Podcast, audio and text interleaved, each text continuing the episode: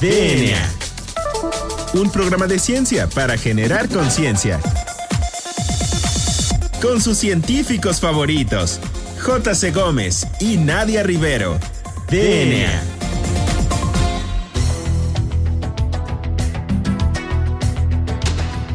Hola, bienvenidos a una emisión más de DNA, un programa de ciencia para generar conciencia. Soy la doctora Nadia Rivero y me acompaña como cada jueves en los micrófonos el doctor Juan Carlos Gómez Berjan.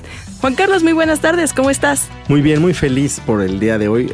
Todos los días estoy feliz. Sí, eso Pero nos el día de hoy estoy muy particularmente muy feliz porque vamos a entrevistar a alguien que eh, nos acompaña a veces en nuestros viajes en el radio y que es del medio científico, aparte que, que me da mucho gusto. Así es, es alguien muy influyente en los medios de comunicación comerciales.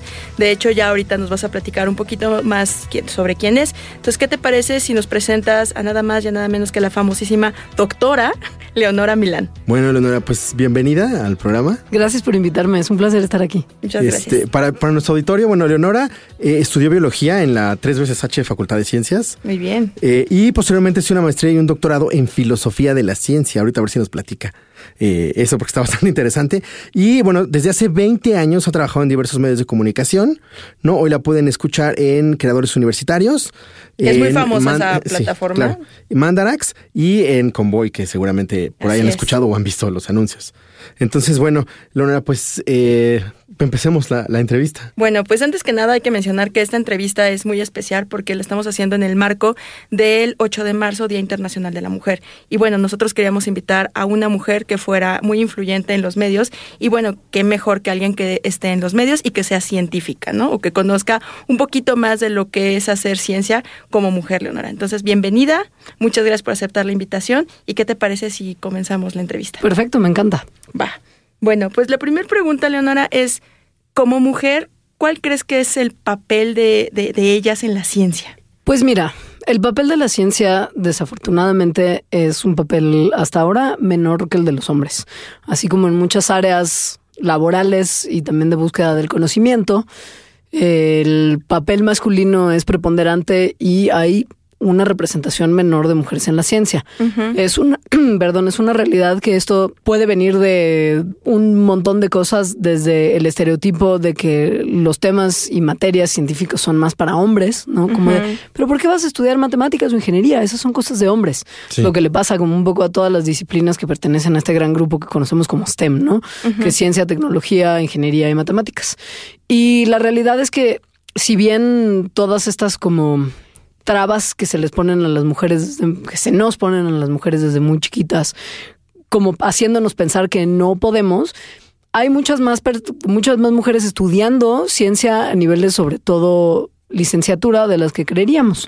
Pero se pueden ver claramente números de cómo después de la parte de licenciatura, que por ejemplo en algunas carreras como biología hay un 50% mujeres, 50% hombres, más menos, ¿no? Un porcentaje más, un porcentaje menos, pero en promedio, puedes ver que las mujeres que llegan a nivel maestría y doctorado son cada vez menos. Llegan menos a maestría y llevan- llegan todavía menos a doctorado.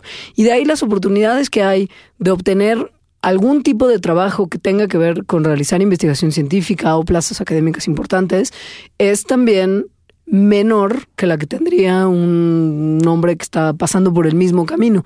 Entonces, desafortunadamente, el papel de las mujeres en la ciencia es mucho menor del que tendría que del que tendría para el, el momento histórico en el que estamos viviendo y sobre todo dadas las características de las disciplinas científicas y todo lo que tiene que ver con la carrera científica, pues tendría que haber mucha más representación. De hecho, platicamos alguna vez con la doctora Elena Álvarez Bulla y nos decía que es muy evidente esta como diferencia o brecha de género de las mujeres en la ciencia. Nos mencionaba que sí, en el SNI nivel 1, que es el Sí. Sistema Nacional de Investigadores, está muy pareja la situación entre hombres y mujeres, aproximadamente 50% hombres, 50% mujeres. Pero ya los niveles más altos del SNI, que son el SNI nivel 3 y el emérito, ya disminuye abismalmente, o sea, Pero- hay muy poquitas. Pero ridículo, creo que el porcentaje ya para llegar al mérito debe de ser 90-10 Sí. cómodamente, ¿eh? O sea, Sí, no sí, creo que esté yo yéndome muy lejos en mi, en mi análisis. Y es bien desafortunado, la verdad, porque si nos ponemos a pensar en cómo ha ido avanzando la búsqueda del conocimiento científico y cómo a partir de esta ha habido un montón de desarrollo de nueva tecnología, cómo se han modificado las mismas disciplinas, ¿no?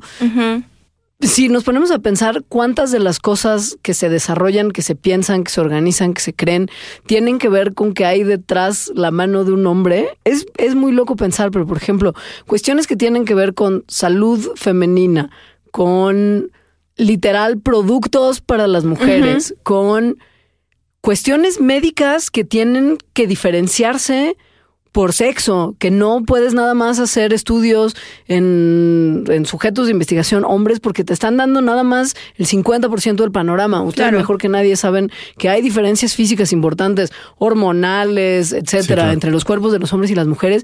Y mucha de la investigación médica, sobre todo que se hace, se hace nada más tomando en cuenta el cuerpo de los hombres. Y mucho de lo que pasa después también, como justo el desarrollo de productos, de terapias, de medicamentos, de estudios, está hecho con un sesgo masculino. Claro. Entonces, esto viene de que las personas que trabajan preponderantemente en el desarrollo científico y tecnológico son hombres. Entonces, bueno, el papel es, el papel es mínimo y tendría que ser mucho mayor porque nos estamos quedando fuera de un poco del avance del- del- de, de la, de la búsqueda del conocimiento. Y es algo, es, fíjate que es algo muy interesante porque lo platicábamos en las reuniones inclusive que hay a veces de, del sector. El- por la parte que lo hemos visto es como tú bien mencionas, en los ingenieros o en los médicos. En los físicos. Está súper acentuado en los físicos, está muy acentuado, sobre todo en los médicos, porque hablando de, de la parte eh, de salud, que es lo que más o menos con- conocemos, a veces está súper, súper, o sea, llegas a, una conferencia y hay puros hombres, Mm, ¿no? Y sí, a lo mejor sí. una o dos que invitaron casi porque a fuerzas. Cuota de género. Ajá, sí. Cuota de Por género. Pero sí, sí es cierto. Y no sé si sea también algo generacional o de formación. No sé si también vaya, que a lo mejor no necesariamente lo hacen adrede, pero es algo que se tiene que cambiar. Y yo creo que también tiene que ver con las generaciones y cómo van cambiando Claro. las generaciones. hecho, porque hay generaciones súper machistas de baby boomers o de- no digo, no, no generalizo, pero sí hay como, y como son los mismos profesionistas, como que también hacen a un lado sin, no sé si, si adrede o, o no, pero sí se, se nota a veces en las reuniones. Y, y el problema es que esas mismas generaciones que tienen como un machismo tan arraigado y que han estado acostumbrados a esta estructura como muy patriarcal de la construcción de la ciencia, son quienes dan becas, espacios, proyectos que toman las decisiones de a ver quién entra a qué programa de posgrado, quién puede recibir una plaza, sobre todo en instituciones educativas que desafortunadamente no tienen el recambio que uno pensaría que deberían de tener de investigadores mayores por investigadores jóvenes. Digo, esto es una cosa que sabemos que es otro problema y se podrían hablar programas Horas. enteros de ello. Sí, claro. Pero un poco tiene que ver con eso, justo la estructura de, de, lo- de los pilares de la ciencia en nuestro país es muy patriarcal y a partir de ahí es que se reparten las oportunidades. Queda claro que pues por eso hay un sesgo muy importante y no hay tantos Sí, espacios. eso es, es muy importante. Ahora, otra de las preguntas que te Bueno, queríamos antes hacer. de pasar a la pregunta, Ah, de hecho sí, yo tengo ahí sí. dos ejemplos muy claros. En un foro de lactancia había un panel de puros médicos hombres. Sí, sí. Cuando Sí. es como, Sí, o sea, hay común. investigadoras que hacemos propiamente investigación sobre lactancia, sobre liberación de prolactina, sobre otros temas, y no las llaman. ¿no? Claro. Eh, otro foro muy común y que ese fue reciente este año fue en, el- la, en la década de la ¿qué? enfermedad vascular cerebral. Ajá. Era un panel en donde fácil eran 10 neurólogos y ni una sola neuróloga Sí. que te aseguro sí debe estar tratando la enfermedad. Por ¿no? supuesto. Lo que es, lo que es todavía que, que neta parece meme es el tema de la salud femenina abordada por puros hombres, ¿no? Es el, el muy famoso, Exacto. lo que se conoce y que se ha criticado mucho por medios científicos en Estados Unidos, sobre todo lo que se conoce como el All Men Panel, o sea que es como un panel de solo Sí, de claro. solo hombres y que hay hasta una cuenta, creo que de Twitter que identifica Sí. como All Male Panels y que entonces mete la foto de los carteles, Sí. así, para que nos demos cuenta un poco de cuán dispareja está la situación. Así Ahora, es. algo Sí. que mencionas es eh, interesante, que era lo que iba. Eh, también, ¿tú cómo ves la, la situación de la ciencia en México en general? Ya lo mencionaste. Eh, ¿Tú crees que tenga también que ver con la parte de la cuota de género? ¿Tú crees que tenga que ver con las generaciones que se tienen que ir generando, con el dinero? ¿Cómo ves tú la, la situación? Desde tu punto de vista de, Sí. de divulgadora y desde tu punto de vista que has estado un poquito, pues no, a lo mejor no fuera, pero sí has visto como otra situación. Sí, diferente yo para, yo para empezar me he mantenido desde hace varios años muy, muy fuera del, del proceso de la academia y, y la ciencia como, como se realiza formalmente en instituciones en nuestro país. Me he dedicado como justo a comunicar un poco lo que ellos hacen, pero no me he involucrado tanto en sus procesos. Eso es una realidad. Pero también puedo porque leo los periódicos, estoy pendiente de los medios, me doy cuenta de a qué se van los presupuestos, cuáles son como los intereses que se están viviendo en cada uno de los gobiernos que me ha tocado vivir desde que estoy dedicándome a esto. Y puedo decirles con toda certidumbre que la ciencia nunca ha sido una prioridad en los gobiernos que justo me han tocado a mí. Me imagino que esto es un arrastre que se viene trayendo desde mucho tiempo atrás. Claro. Pero la ciencia y el avance de esta no es y nunca ha sido y probablemente no será en un tiempo una prioridad ni presupuestaria ni gubernamental lo cual pues, es muy lamentable porque pues realmente si se desarrollara ciencia pues podríamos aliviar muchos problemas que en un futuro pues no vamos a poder aliviar, ¿no? Y además ofrecer un montón de oportunidades para jóvenes que quizá no tendrían que pasar por el mal viaje de decirle a toda su familia, mamá, papá, familia, quiero ser bióloga, y que le digan, no, pues para morirte de hambre, claro. O sea, que se supiera que hay, que hay posibilidad de desarrollar una carrera científica aquí, estaría padre también. Así es. Bueno, ¿qué te parece si dejamos hasta aquí ahorita la entrevista y ahorita seguimos platicando un poquito más del pues, papel de la mujer en la ciencia? No se despeguen de su radio, seguimos en DNA.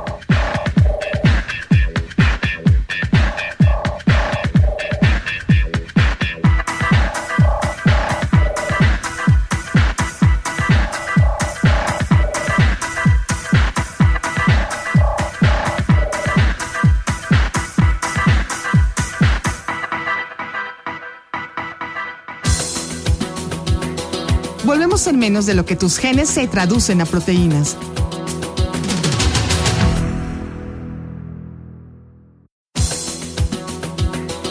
Ya recargamos ATP. Continuamos.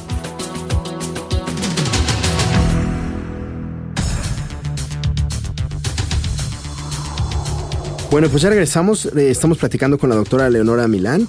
Recuerden que ella es una de las personas que más se dedica a divulgar ciencia, yo creo que de los últimos años y aparte de los más jóvenes. Entonces, Leonora, eh, ¿cuál ha sido tu experiencia realizando divulgación de la ciencia? Eh, igual desde tu punto de vista, igual de perspectiva de género, que es lo que queremos saber. Y eh, lo que platicamos, ¿cuál ha sido tu experiencia ofreciendo como esos contenidos a, pues a, plataformas que no necesariamente son de ciencia, que son a veces como, comerciales? La realidad es que mi experiencia en comunicación de la ciencia, así como mucha de mi experiencia en medios, llegó un poco por casualidad. Eh, la realidad es que yo llevaba mucho más tiempo haciendo otro tipo de trabajo en medios, como radio de cotorreo, como lo llamo yo, eh, que sobre todo tenía que ver, perdón, con contenidos musicales. Entonces me había tardado mucho en pensar cómo podría lograr combinar lo que llevaba haciendo mucho tiempo, que era mis estudios, que estudié una licenciatura, inmediatamente después estudié una maestría, inmediatamente después entré un doctorado. Digamos que pues a un biólogo nada más licenciado no le caen muchos trabajos. Sí, claro. La maestría es como de no, todavía no estoy lista para hacer un doctorado y después el doctorado es de uh, más beca.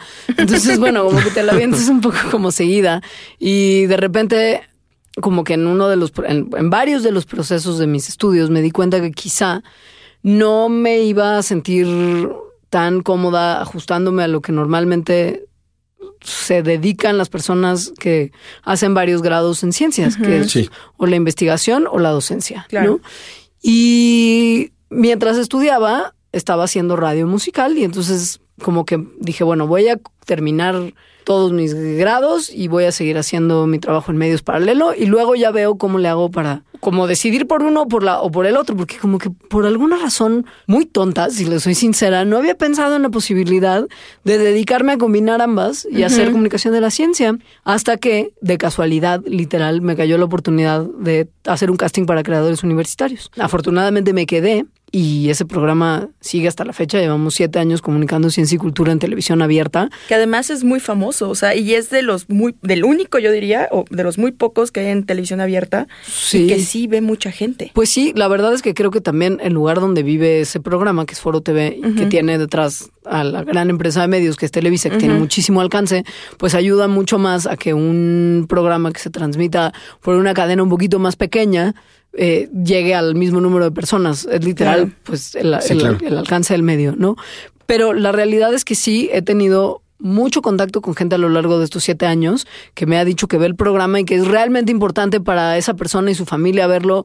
Y hay gente que me ha dicho, yo estudié ciencias por creadores universitarios. O sea, ha sido muy conmovedor en ese sentido. Pero hasta que no hice creadores, me di cuenta que yo tenía algo que no es común de repente, que es una persona de medios que tenga una formación científica. Normalmente o tienes la formación científica o tienes la formación en medios de comunicación. Rara vez hay gente que tenga ambas. Y yo literal, como hice las dos en paralelo, pues tengo un perfil que no es, no es común. Entonces, para mí, como además mi experiencia de medios era otro tipo de medios que no tiene nada que ver con lo que se conoce tradicionalmente como medios de cultura y de ciencia, Sí. que son un poco más formales, quizá un poco más serios, ¿no? Y vengo de radio de cotorreo, Sí, claro. pues pude encontrar quizá, gracias también, y esto sí, de ninguna manera me voy a echar yo en el hombro eso sola, gracias a que la persona con la que hago mi otro proyecto de comunicación es una muy buena amiga mía y tiene también como mucha facilidad de hablar de estos temas, como hablaría de pizza.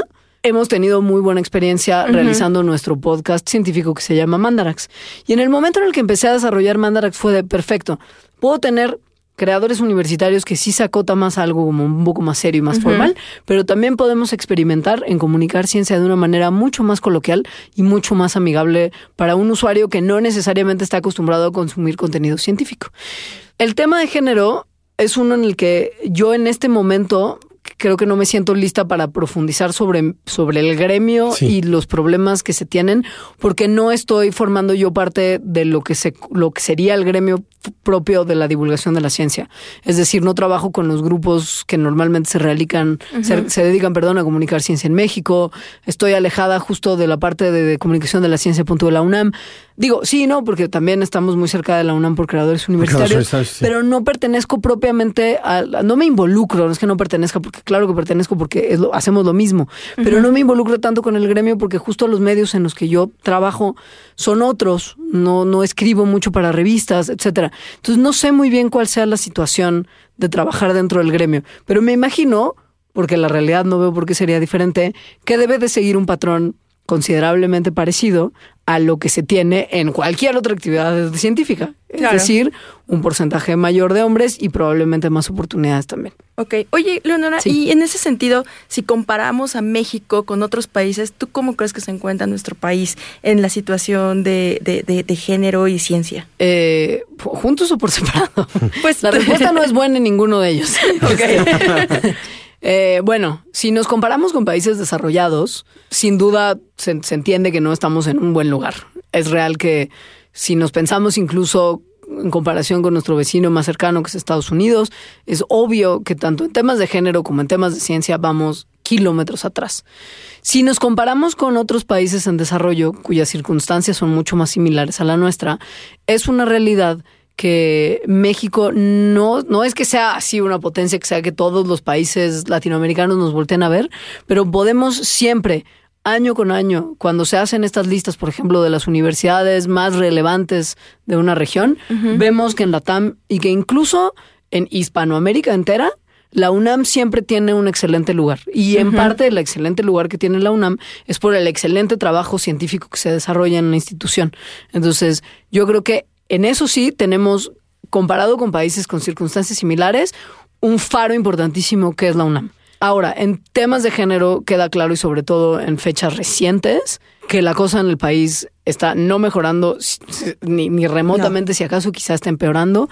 Y en términos de división de oportunidades en cuestión de género, México no es un lugar en el que estemos cerca de la igualdad para nada. Digo, esta legislación en teoría tiene la cuestión de la paridad, pero no es una cosa que se haya trasladado a otras a otros ámbitos de la vida profesional, ni pública ni privada, y creo que tenemos mucho camino por realizar todavía. No Uy, podemos no, no. decir, ay, sí, paridad en legislación y ya. ¿Y qué dirías tú? Bueno, ¿tú aconsejarías eh, y motivarías a eh, niñas y adolescentes a que estudien ciencia con la situación como está el país? Sí. O, eh, No, a ver. ¿Cuál sería tu mensaje? El, el mensaje tiene que ser que las niñas y las mujeres tenemos que dedicarnos más a la ciencia de lo que nos estamos dedicando ahora.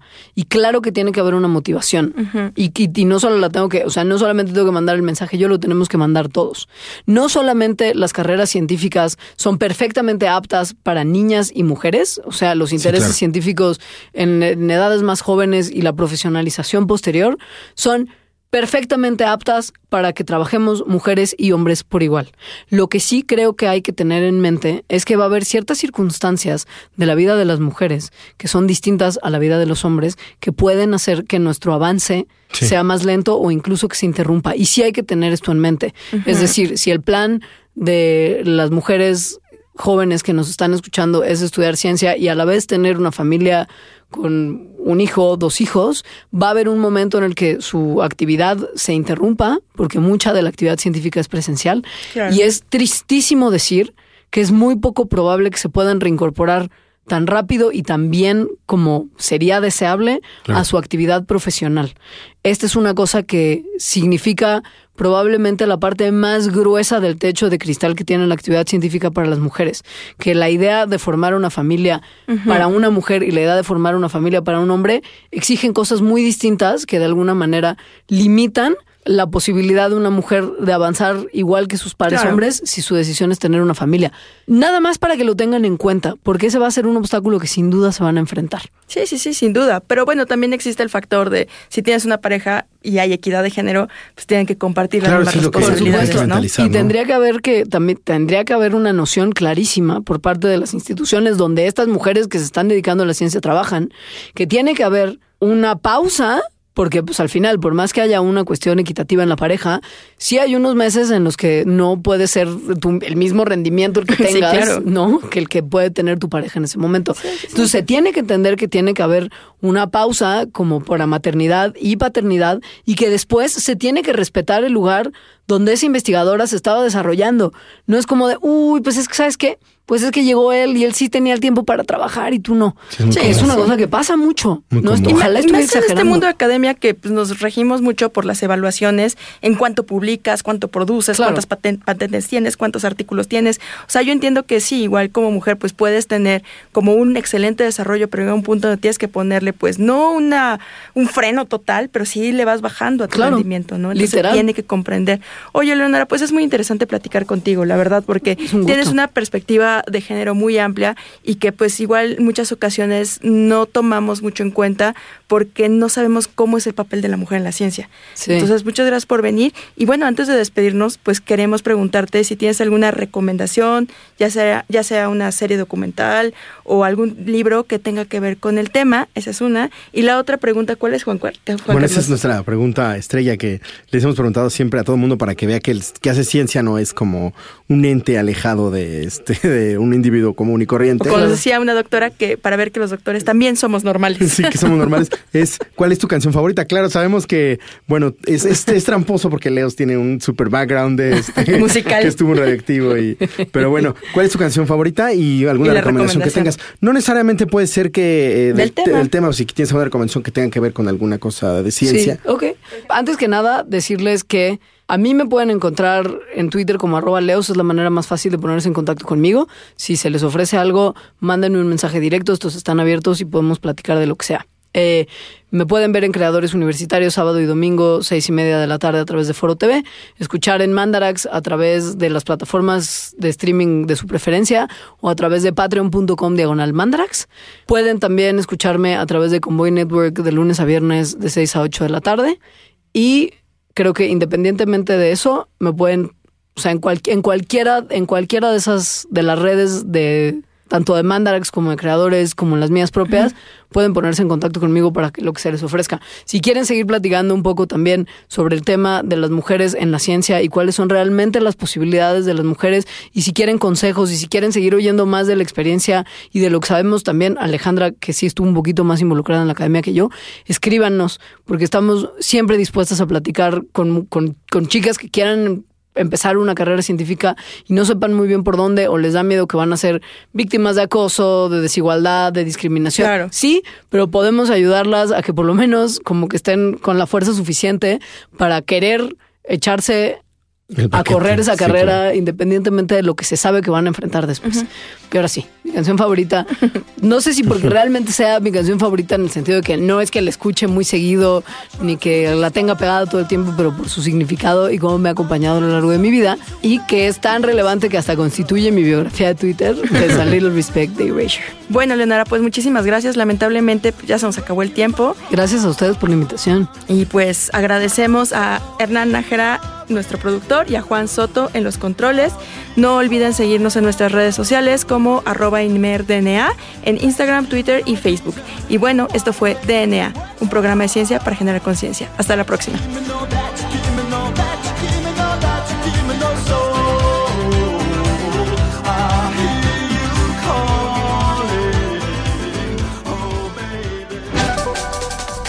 DNA. La materia no se crea ni se destruye, solo se transforma. Nos vemos en el próximo programa de DNA, un programa de ciencia para generar conciencia.